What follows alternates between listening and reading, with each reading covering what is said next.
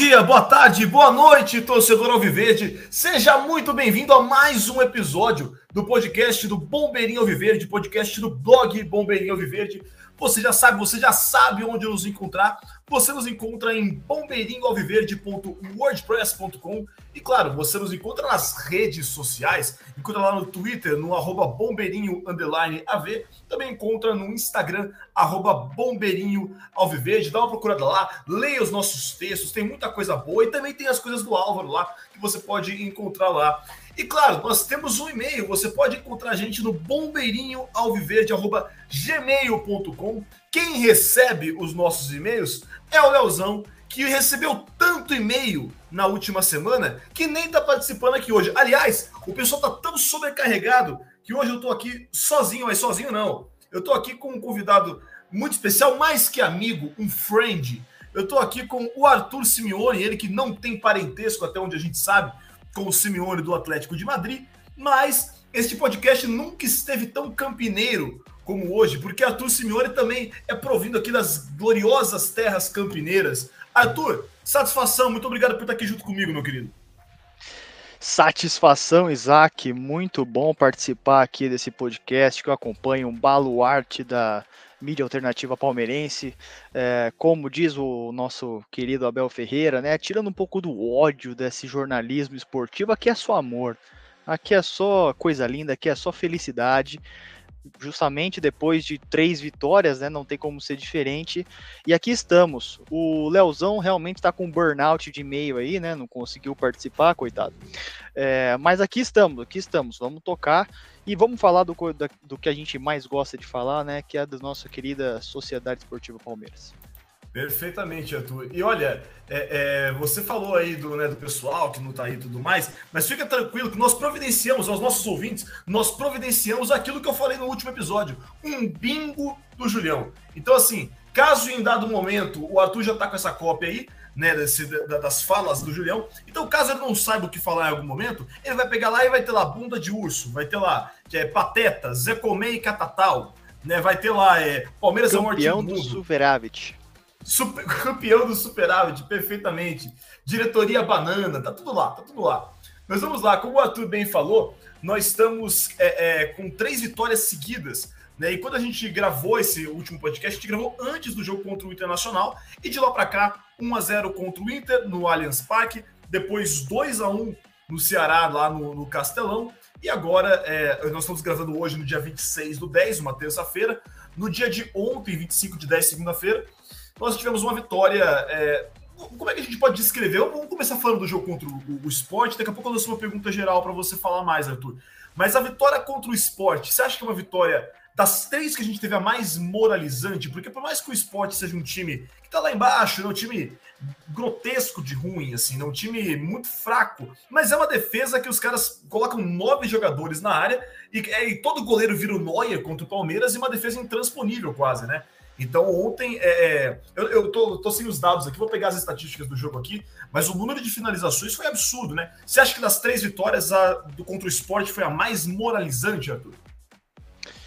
Eu acho, eu acho que foi a mais contundente. Aqui o Palmeiras mostrou mais futebol. O resultado foi bom nos três jogos, foram três vitórias, mas realmente o que o Palmeiras apresentou de volume de jogo contra o esporte e o tão pouco que o esporte apresentou de futebol contra o Palmeiras, eu acho que credencia essa vitória como a melhor das três nessa nossa sequência. É, só pegando um pouco dos números aqui, é, o Palmeiras teve 36 finalizações contra o esporte. Esse é um recorde do Campeonato Brasileiro. Uh, o segundo jogo com mais finalizações foi do Santos contra o Atlético Goianiense, com 29 finalizações. Ou seja, nós tivemos sete finalizações a mais do que o segundo colocado o que mostra ainda mais né, como o Palmeiras foi imponente é, nesse jogo e como amassou o esporte. E vamos ser sinceros, o Palmeiras está ganhando de 2 a 1 2 a 1 1 a 0 mas se a gente tivesse um pouco mais de capricho ali na frente, o Palmeiras ganhava de goleada todo o santo jogo. Perfeito, é. E, e, não, não que não tenha pedido, né? A gente tem é um tema recorrente aqui, né? O nosso, os nossos ouvintes sabem, o tempo todo a gente tem falado dessa falta de, é, é, é, de atacante do Palmeiras que é, mas não vamos entrar mais nisso porque a gente fala disso toda hora, né? Agora, de novo o roteiro se repetiu contra o esporte, né? Você pega um time de. Não, não de menor expressão, assim, não quero diminuir também o esporte, mas um time menor hoje que o Palmeiras, né? Um time bem mais fraco que o Palmeiras, quero dizer. E de novo aquela situação que foi contra o Juventude, que foi contra o Cuiabá, que foi contra o CRB. Toma um gol no começo do jogo e aí depois dá uma, dá uma desestruturada, querendo ou não, no que o time pensou para a partida. E, e, já a gente pensando, a gente vai falar um pouco mais disso na nossa segunda parte do programa, no nosso segundo bloco do programa, né? Aqui a gente dividiu o primeiro bloco, que é o bloco Palestra Itália, um bloco, um bloco mais nostálgico, por assim dizer, e o segundo bloco, o Allianz Parque. Lá no segundo bloco a gente fala um pouco mais sobre Libertadores. Mas já pensando, você acha que é, esses gols no começo são um ponto de atenção aí para o Palmeiras, é, pensando na final da Libertadores? Sim, uh, eu, eu acho que a defesa do Palmeiras como um todo no Campeonato Brasileiro tem sido bem um ponto bem preocupante do time. Uh, nós, né, o Palmeiras, no, nos últimas campanhas vitoriosas que teve no Campeonato Brasileiro, foi um time uh, que se mostrou com a característica de uma defesa muito sólida, muito forte, que tomava pouquíssimos gols e ganhava os jogos assim. isso não está acontecendo nesse Campeonato Brasileiro e isso explica muito a oscilação que o time vem tendo, principalmente nesses jogos contra times uh, que não brigam conosco por título. Uh, nós perdemos pontos preciosos nas últimas rodadas porque nós não tivemos uma solidez defensiva e também não tivemos capacidade de transformar nossas chances em gols. Uh, e isso, eu acho que o Abel, mais do que qualquer torcedor, está preocupado com isso. Ele é um uh, um estrategista, né? Ele é uma mente brilhante, defensiva, ofensiva, ou como ele preferiu dizer na coletiva de ontem, de jogo equilibrado. Uh, eu acho que ele tá com esse, essa pulga atrás da orelha e é, esses gols é, no começo, no meio, no fim, estão deixando o nosso querido treinador careca e com pouco tempo de sono. E por falar em careca, queria falar do, do, do segundo gol do Palmeiras, né, do Felipe Melo. E é uma, as duas coisas chamam a atenção no gol do Felipe Melo contra, contra o esporte. Primeiramente, é, assim que saiu o primeiro gol, e eu comemorei pra caramba tal, eu botei na minha cabeça uma coisa que eu tinha colocado no jogo contra o Inter, mas eu não consegui cumprir. Eu falhei nisso no jogo contra o Inter, que eu falei, quando o Palmeiras marcar o gol, eu vou olhar pro Abel. E eu tava ali no gol sul, bem próximo do, da, da, linha de escanteio e tal. Assim que saiu o gol, o Abel teve uma, uma. Cara, a comemoração do Abel, acho que ela foi mais efusiva do que a de 90% dos torcedores que estavam do meu lado ali no, no, no, Gol Sul. Foi extremamente. Ele meteu uma bica, não, nem sei o que foi que ele meteu uma bica ali, no uma sacola de água, né? Uns... Viu o que foi, Arthur? Eu não cheguei a ver. Foi, foi uma sacolinha de Gatorade, aquelas aguinhas que ele deixa lá do campo. Foi isso, isso. mesmo. Saiu Inclusive, água pra tudo quanto é lado. Eu fiquei muito feliz que eu vi um negócio no Gol Sul. O Arthur foi comigo ontem no jogo. Eu vi um negócio, eu esqueci de comentar com você depois do carro, Arthur. Eu vi um negócio na minha frente que eu esperava que alguém tivesse gravado. E graças a Deus alguém gravou. O que aconteceu na minha frente. Tinha um camarada na cadeira de rodas no Gol Sul, que a hora que sai o gol do Luiz Adriano, o cara levantou e, e, e explodiu na comemoração, abraçou todo mundo. Então eu quero, eu quero chamar a atenção do milagre que é a Sociedade Esportiva Palmeiras, que faz até o cara na cadeira de rodas levantar. Esse é algo, enfim, só comentário. Mas não era isso que eu queria chamar a atenção. O que eu queria chamar a atenção, Arthur, é que é, duas coisas. No momento que eu olhei a comemoração do Abel, né, achei que o, o Abel realmente parece. É muito difícil não gostar do Abel. Né? Eu acho que assim, muito palmeirense compra uma, uma, uma treta né, de que o Abel é isso, é aquilo, que, não, que é criada por não palmeirenses, né, que é uma coisa muito, muito curiosa. Mas a segunda coisa que eu chamo a atenção é o Scarpa, né, a reação do Scarpa na hora que sai o gol que eu não sei se você repara, mas são, são três ou quatro cruzamentos né, do, do, escanteio, e na hora que, que sai o gol de fato, e a torcida explode, e o Felipe Melo vai em direção ali ao, ao escanteio comemorar, o Scarpa ele não comemora, ele não levanta, ele não faz nada, ele só fecha o rosto e vai andando em direção ao meio de campo. O que, que você acha que pode se dever essa, essa reação do Scarpa? Eu queria que você falasse um pouco como que você vê a postura do Abel é, é, em relação a esse, a esse essa euforia toda do Abel, né? Qual a sua opinião, na verdade? Porque os nossos, nossos outros debatedores aqui, o Álvaro, o Léo, o Júlio, o pessoal já conhece a opinião sobre eles. Eu quero que você fale um pouco da, da sua relação com o Abel Ferreira e o que você acha que aconteceu ali para o Scarpa ter aquela reação. Ótimo. Bom, sobre o Abel Ferreira, eu sou uh, um defensor ferrenho do trabalho dele. Eu acho ele um, um técnico fora da curva para os padrões do futebol brasileiro. O Abel, quando ele chegou no Brasil, ele não estava acostumado né, com o futebol brasileiro, e ele é uma pessoa que tem uma personalidade muito explosiva. É a natureza dele. É, no começo ele descontava essa, essa raiva dele na arbitragem, em alguns lances, ele acabou sendo muito expulso. Agora, é, ele, ele com certeza evoluiu nesse, nesse quesito, né? Agora ele trocou. Agora ele não está mais descontando a raiva dele na arbitragem, ele está descontando na garrafinha de água, que é muito melhor. Você não é expulso, dá uma bicuda na garrafa de água, tem uma foto bonita para você lá e pronto. Você está no outro jogo na, na beira do campo para comandar o time também. Eu sou um defensor, assim, é, com todas as palavras do Abel Ferreira, eu acho que o que ele fez com o time do Palmeiras ano passado e esse ano, o que ele tem feito com os poucos reforços que ele tem, a gente vê o time do Palmeiras comparado com o Atlético Mineiro e com o Flamengo, claramente nós estamos um degrau abaixo em termos técnicos, é, mas nós competimos e é por isso que estamos na final da Libertadores.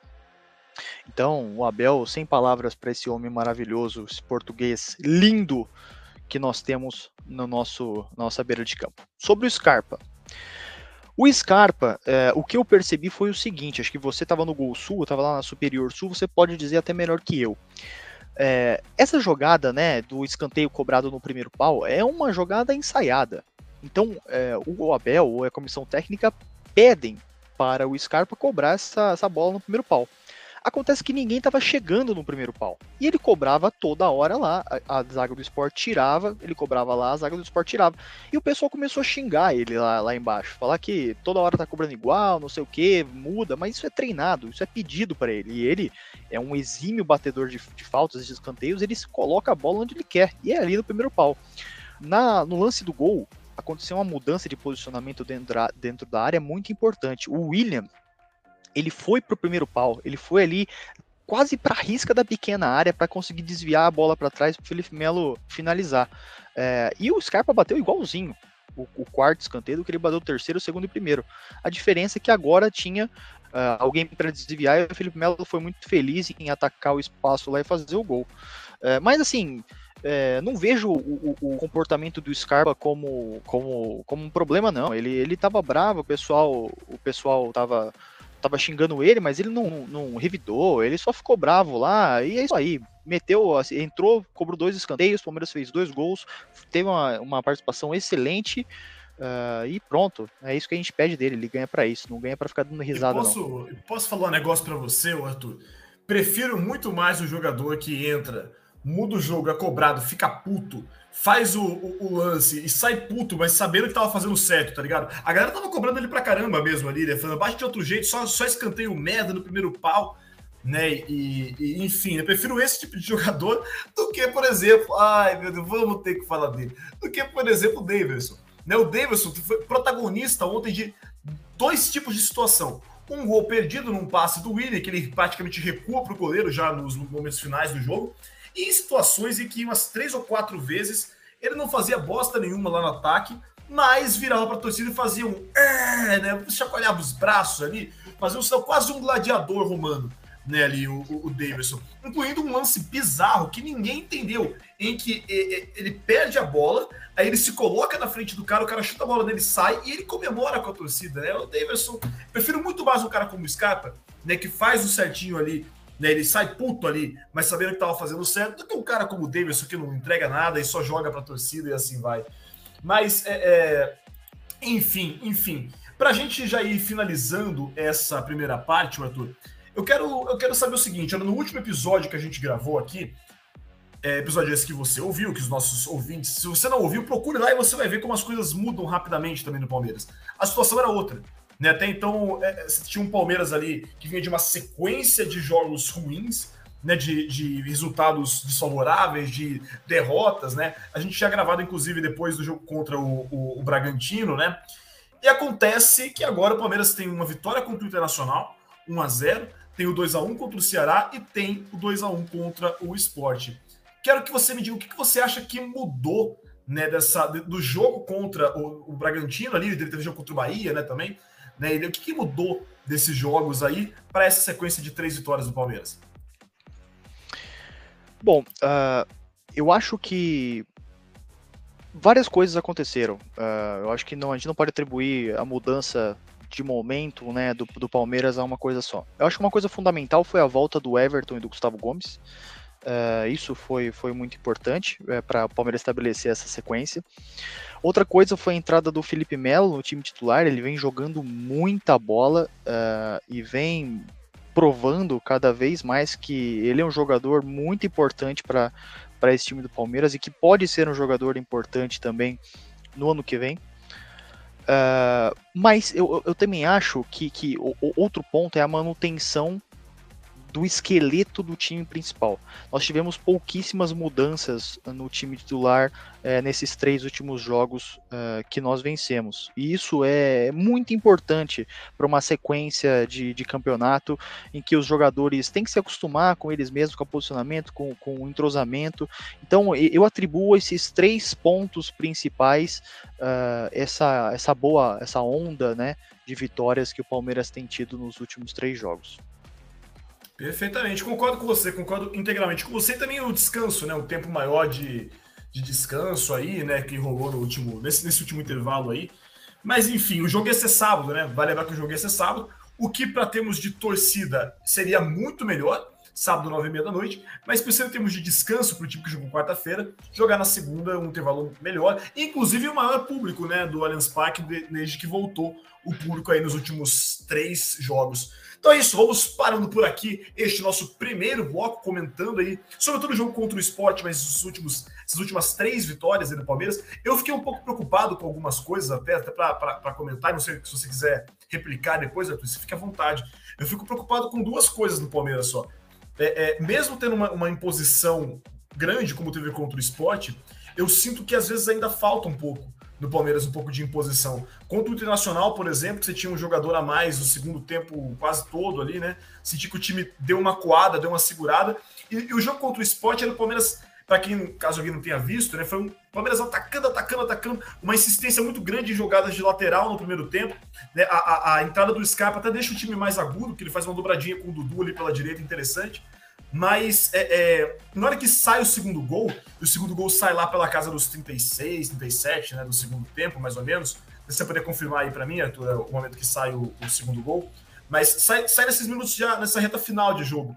O Palmeiras, de novo, abre mão de atacar, né? E aí tem a saída do Dudu, que acho que foi para poupar mesmo um cara que tinha jogado absurdamente, mas eu não entendo algumas substituições do Abel, por exemplo. Eu não entendo por que tirar o Dudu e botar o Danilo Barbosa né, naquele momento. O Danilo Barbosa, que, cara, não, tem muito o que fazer. O Danilo Barbosa é aquilo lá, ele é ruim. Né? Ele é um cara quadradão, travadão, que joga ali no meio campo, né? Mas eu não entendo, por exemplo, por que, é, por que não colocar o Wesley. Até queria que você comentasse um pouco sobre a partida do Rony ontem, né? Pra gente finalizar, eu tava finalizando agora, mas acho que vale a pena comentar um pouco. Porque o Rony já faz um tempo que vem mal, né? No, no, no Palmeiras, não vem entregando o que, o que pode entregar. É que o Rony é um cara de confiança do Abel. Me parece isso, né? Um cara que o Abel confia muito tudo mais. Mas só para a gente finalizar, agora vamos finalizar mesmo. Mas você não acha que virava ali, por exemplo, ter mantido um pouco da pegada nos minutinhos finais, talvez ter entrado com o Wesley ali, talvez, ok, tirado o Dudu, mas não recuado o time colocando o Danilo Barbosa, ou você acha que eu estou equivocado? O que, que você pensa aí, Arthur?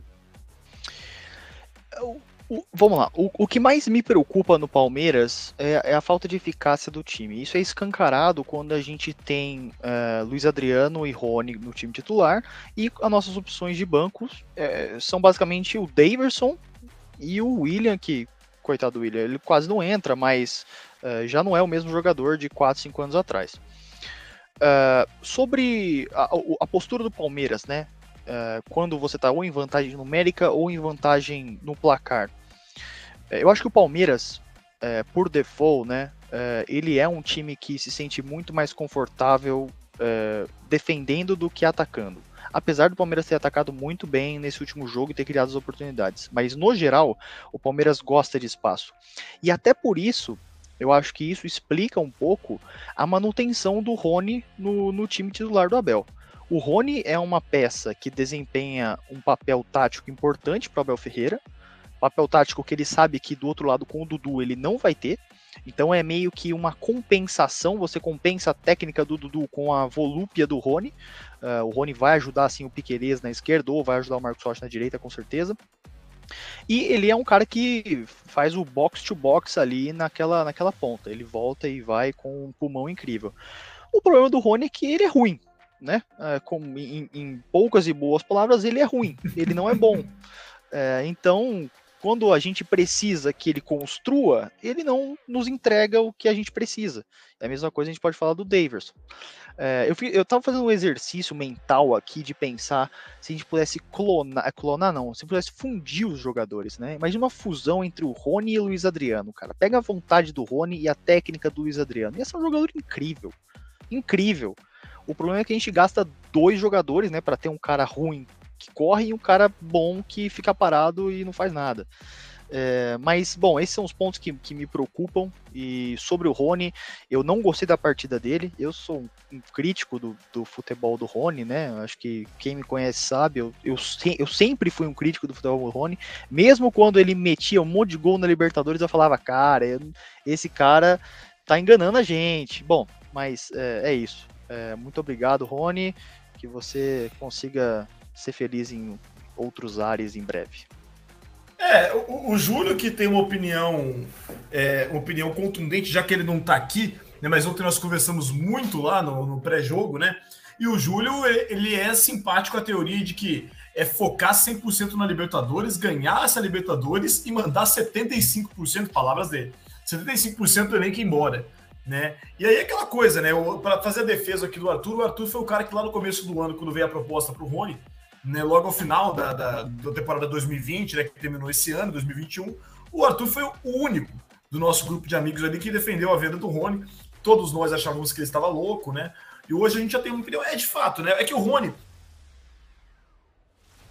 Desculpa, eu me mutei sem querer. O Rony não dá para descartar é, é, é, aquilo que você falou, a entrega do Rony. Eu acho que assim. E, e ele ser um cara de confiança do Abel. Eu acho que ficou muito claro no começo do ano, quando veio a proposta. A proposta foi fantástica a proposta que veio para o Rony. Também não me lembro os valores agora. É, é, e, e, o pessoal que acompanha o podcast sabe, prefiro não me arriscar a lembrar, porque eu sempre lembro errado. Né? Então aqui eu, eu, dissemino tanta fake news que daqui a pouco eu posso me candidatar à presidência, daqui a pouco, de tanta bobagem que eu falo aqui às vezes. Né? Então o, o, o, lance, na verdade, é que ele tem uma, uma, uma, força tão forte, né? O, força tão forte, olha, tá vendo? Percebeu? A bobagem, né? Mas ele tem uma, uma, uma vontade, né? Uma, uma força enorme. E eu acho que isso foi importante. Eu acho que o preponderante para ele ter ficado no começo do ano foi o fato do Palmeiras não estar tá trazendo ninguém e o Abel ter, ter bancado muito, né? Publicamente falando isso, já que não vê ninguém, que não saia ninguém. Mas enfim, vamos parar essa primeira parte aqui, né? E vamos para o nosso segundo bloco, que nós temos mais temas a debater. Vamos ao nosso bloco final, a gente vai se encaminhando para o fim. Lembrando mais uma vez que você, se você não curte o Bombeirinho Alviverde no Instagram, curte lá, segue a gente lá. Na verdade, já segue lá no arroba Bombeirinho Alviverde. No Twitter nós estamos em Bombeirinho Underline AV, né? Arroba Bombeirinho underline AV. E claro, nós estamos no, no WordPress, em bombeirinhoalviverde.wordpress.com. Vale a pena você conferir lá os nossos textos, relembrar alguns jogos importantes com a gente, outros jogos não tão importantes, mas que é aquela coisa, né? Você que é palmeirense, que acompanha Palmeiras Esporte, por exemplo, vai ter lembranças muito boas e lembranças nem tão boas. Procura lá os nossos textos no, no nosso blog. O Arthur, você falou que queria juntar os jogadores né, fazer um jogador com a técnica do Luiz Adriano e com a vontade do Rony. Agora, é, mesmo a técnica do Luiz Adriano parece que não está bastando. Né? Acho que assim, a gente, a, a, gente. Os palmeirenses estão evitando um pouco falar disso, até porque a gente está há um mês exatamente da final, talvez assim, segundo, de novo, evocando o nosso colega Julião, né? Estamos, estamos, segundo ele, no jogo mais importante dos últimos 50 anos do Palmeiras né, segundo ele, que é contra o Flamengo. E aquela coisa, é uma final de Libertadores, são os times que estão em evidência no cenário nacional, então a gente tem evitado falar um pouco de coisas que, se, se o momento fosse pior, se o Palmeiras não tivesse na final da Libertadores, por exemplo, eu acho que a situação estaria muito mais drástica em relação ao Luiz Adriano. Então, falando isso por quê? Porque a relação já não vem legal. No jogo contra o Bragantino, é, a torcida não canta o nome dele, contra, contra o Internacional, aliás, né, se não me engano. Mas aí ele sai, a torcida pede muito respeito com a camisa do Verdão, porque houve aquela cobrança, houve aquela situação que ele manda o torcedor tomar no cu, que é uma coisa inadmissível, na minha visão, pelo menos. A gente até falou um pouco disso já. Mas é, é...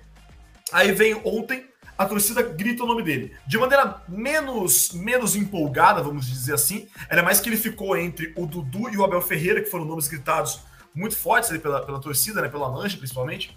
E gritaram no Luiz Adriano e ele não respondeu. Né? Ele foi o único jogador que não saudou de volta a torcida. E aí o que acontece? Ele ficou lá plantado na área, A bola veio o cruzamento, a bola bate na bunda dele, né? ele nem vê a bola e a bola entra. Fato é, ele marca um gol cagado, tomara que seja um gol de confiança e tudo mais, mas ele sai pedindo silêncio. A gente não sabe para quem ele pediu silêncio. Você não sabe, a gente não pode afirmar que categoricamente você não sabe se ele pediu silêncio aos críticos, ao vizinho do Abel. Só que, né, no momento em que ele não responde a torcida, que a torcida tá pegando no pé, ficou muito claro, assim, me pareceu, sei, pareceu para todo mundo que tava ali, um desrespeito. Pareceu ele tá mandando silêncio à torcida, que é a galera que é apaixonada e que vai cobrar o cara mesmo. Né? E aí a gente teve que ver o Davidson e o Luan chegando nele e falando: oh, para com isso, cara. E aí eu falo para você duas coisas. Primeiro, eu queria que você comentasse de maneira geral né, o que você vê desses, da, da relação Luiz Adriano Palmeiras. É, e, e, se você acha que é, se não fosse esse momento de Libertadores, se a situação tomaria um outro rumo, porque não houve nenhum, pelo menos hoje, dia 26 de outubro, não houve nenhum tipo de posicionamento, nem, a, nem do Luiz Adriano, nem da diretoria, nem de ninguém. Né? Inclusive, até tá viralizando nas redes sociais o pessoal pistola com a namorada, esposa, não sei, do Luiz Adriano, que compartilhou o gol dele com o emoji do Chiu também, né? E todo mundo tá bravo também com a, com a esposa dele. Enfim, queria que você comentasse isso. Como você vê esse ato do Luiz Adriano? E se caso a situação, se não tivéssemos aí um jogo tão importante à frente, se você acha que a situação poderia ter tomado, tomado um outro rumo? Bom, eu vou recapitular um pouquinho a chegada do Luiz Adriano, né? Uh, foi, a, acho que, a última grande contratação da Era Matos. Uh, ele veio da, da Ucrânia com status de titular absoluto para suprir uma carência quase crônica que a gente tem, né, uh, de centroavante. Ele fez dois anos, né, um, um meio de 2019 e um 2020 muito bons, foi fundamental uh, para o Palmeiras ganhar o que ganhou em 2020. Uh, e em 2021 ele teve uma queda, uma queda de rendimento, tanto física quanto técnica, quanto tática, incrível. Incrível. Foi, foi uma, uma queda vertiginosa. E foi aí que as críticas, críticas começaram a surgir. Uh, as críticas são completamente corretas ao Luiz Adriano, ao futebol do Luiz Adriano. O Luiz, Adriano, ele deve, eu não acredito que ele chegue em casa e ele fala, não, eu estou jogando bem. Eu, eu não acredito que ele faça isso. Se ele estiver fazendo isso, seria maluco. Ele é doido. Uh, e as críticas são completamente corretas. As coisas começaram a degringolar um pouco, um tempo atrás, Uh, quando ele ficou muito tempo fora por lesão e, e surgiu aquele post também da ex-mulher dele falando que ele tinha que sair do pagode, uh, então a torcida também uh, foi lá e foi pegar no pé dele, até porque a gente estava sofrendo, né, com, com a ausência de alguém ali na frente perdendo muitos gols. Sobre a atitude que ele teve uh, no jogo, eu acho que a atitude da torcida uh, ao gritar o nome dele foi correta. A torcida estendeu o braço para ele, né? Estendeu a mão, falou: Ó, estamos com você, vamos gritar o seu nome. Não gritamos no jogo passado por causa daquela polêmica que ele mandou o torcedor tomar no cu e tá erradíssimo. É, o torcedor tá errado em xingar ele também, mas ele tá mais errado ainda em revidar. É, e, e, ele praticamente, sabe, é, a torcida foi lá pedir desculpa e ele não aceitou a desculpa e depois fez um gol absurdamente cagado que qualquer poste faria. Se fosse um poste ali, cara, bateria no poste e seria gol. Era isso. E o cara mandou a torcida calar a boca. Eu, não, eu sinceramente, eu não entendi o que, que ele ganha com isso. Se, ele, se fosse o gol, cara, que ele, por exemplo, aquela bola é, que ele pega, que ele. Não, não, ele não rouba do zagueiro, né? O zagueiro escorrega ali no primeiro tempo, é, ele sai ali na cara do gol. Se ele tivesse encoberto o goleiro a, fiz, é, tivesse feito um gol de cobertura no meio do campo e chegasse lá no, na mancha, não sei o que, falasse, é, eu sou Luiz Adriano, eu sou bom, não sei o que, seria uma coisa, né? Seria errado, mas seria uma coisa. Agora, o cara me faz um gol de bunda, que ele nem viu a bola bater nele. Ele demorou acho que uns dois segundos para entender que foi gol. E manda a torcida calar a boca, aí o cara tá forçando a barra. Eu acho que a torcida está corretíssima em estender a mão para Luiz Adriano, até porque nós temos uma Libertadores aí em um mês, em um mês e um dia. Inclusive, até comentando, você falou da, da mancha verde, a nota da mancha chama uma nota extremamente branda, né? Até assim, perto da, da postura que, que, a torcida organizada tem, né? Mas foi muito correta, foi uma nota muito, muito boa cobrando, deixando clara a posição, porém entendendo que você tem um jogo importante, agora não é hora de criar nenhum tipo de picuinha, né? Exato, exato. A Mancha foi muito bem, na minha opinião. Foi muito bem. Foi muito bem no jogo em ter cantado o nome dele. E foi muito bem também pós-jogo em ter é, é, se posicionado, só que se posicionado de uma forma extremamente é, é contundente, mas respeitosa, né, com o Luiz Adriano. É, mas eu acho que assim, nós temos uma carência nessa posição de centroavante, isso é óbvio. É, só que, assim, entre um Luiz Adriano pagodeiro com uma perna só e o Daverson, eu fico com o Luiz Adriano pagodeiro com uma perna só. Infelizmente, essa é a opção que a gente tem. Nós não temos é, o Gabigol e o Pedro, por exemplo. Nós não temos essa escolha. Nós temos Luiz Adriano pagodeiro, uma perna só, e o Daverson. Então, vamos gritar o nome do Luiz Adriano e torcer para ele nos ajudar muito no dia 27. Perfeito. Olha, nada, eu não quero nada mais além de eu ver o Luiz Adriano mandando um silêncio para a torcida depois de meter um hat-trick na final da Libertadores. Aí, meu irmão, você pode, aí você pode me mandar para casa do caralho, entendeu? Você pode, você, entendeu? Você mete quatro, três gols na final da Libertadores, você me manda para puta que pariu. Você, eu te dou o endereço da minha casa, você vem aqui, você tá, entendeu? Quebra minha geladeira. A gente grava um podcast de uma hora, todo mundo em silêncio em homenagem ao Luiz Adriano. Não, eu topo. Fica aí registrado então. Ó. Se tiver hat-trick do Luiz Adriano na final da Libertadores, Bombeirinha viver de pós, pós final da Libertadores é uma hora de silêncio, quieto, ninguém criticando o Luiz Adriano. Mas aí depois, aí só no final, a gente deixa o Julião fazer um comentário de um minuto e meio e a gente fecha o episódio. Fica aí registrado para nossa, para nossa audiência. E de fato, Arthur, eu acho que você está corretíssimo. É, é, é, aquela coisa, é uma merda estar tá com o Luiz Adriano nessa situação. Um jogador claramente sem vontade, com várias deficiências ali, é, é, é técnicas, eu não diria, mas é, deficiência de, não é deficiência, né? Realmente parece, parece só vontade, acho que é isso que irrita mais, né? O que irrita mais é que no momento deve ter várias questões, alguma coisa pessoal, a gente não sabe. Mas a gente tem que lembrar que talvez a, a, contratação do Luiz Adriano foi uma das mais comemoradas, assim, porque a gente lidava com as opções Borja e Daverson. E basta você assistir qualquer jogo do Borja, qualquer jogo do Davidson, você olhar o Instagram do Davidson, que você entende que não dá para você contar com esses caras para jogar em alto nível. Não dá. E não à toa o Palmeiras não chegou a, a, a, finais, né, com esses caras, assim. O Davidson, ele foi importante em 2018, verdade seja dita, eu achei que ele realmente fez... Mas em 2018 aconteceu uma coisa ali, parece que o Filipão pegou, abraçou, o velho deu carinho para ele, tratou como um filho mesmo, e aí o Davidson parece que ele jogava para agradar o Filipão, né, e aí foi uma coisa única, né? Que assim, é, é, provavelmente não vai se repetir aquilo nunca mais. Mas temos que ser honesto de falar que o Davidson jogou, jogou bem, né? Meteu gols importantes ali na reta final de 2018. Mas nesses a Libertadores, né? Falando sério, cara, a Libertadores a gente tem que lembrar que em 2017, quando o Davidson chega, ele pede para não bater o pênalti. Né, entendeu? Em 2018, o Borja até fez gols ali, mas cada gol que ele fazia, ele perdia quatro. Né? Então, assim, a chegada do Luiz Adriano foi importante, como você bem lembrou, jogou muito 19 20. A torcida agora, velho, faltando um mês pro jogo, esse cara não vai sair do Palmeiras. Nós não vamos contratar ninguém nesse mês. Agora é, é apoiar esse cara, é fechar com ele. Mas realmente, a atitude do Luiz Adriano, é simplesmente. É, é, ela só não é mais lamentável porque ela chega a ser cômica. Eu acho que ficou assim. Foi, foi vergonhoso pelo fato do gol como foi. Né? É isso que irrita mais. Porque o que você falou, se o cara dribla meio time, mete um drible da vaca no goleiro ali, mano, esse golaço já era. Né? Aí o cara faz o que faz. Seria errado, mas seria diferente. Agora, meu, gol de bunda é o que. É o que. Cara, eu não tenho nem palavras para descrever, eu tô lembrando do gol até agora, eu não entendi porra nenhuma. Sabe, o gol. Cara, que gol absurdo. Mas enfim, pra gente finalizar, finalizar de vez. Estamos a um mês da final da Libertadores. Quero que você se, é, seja assim, Pode falar o quanto você quiser, mas tem que ser conciso na sua visão. O que, o que falta para o Palmeiras chegar 100% preparado para a final da Libertadores, na sua visão? E segundo, qual time hoje, né? Porque a cada, a cada semana a gente muda a visão que a gente tem sobre o time, mas hoje, dia 26 de outubro, qual é o time para você que entra para pegar o Flamengo lá em Montevidéu? Bom, é, como você bem disse, né, as coisas mudam demais, demais, demais. Hoje você vai enxergar o time do Flamengo em baixa e o Palmeiras em alta.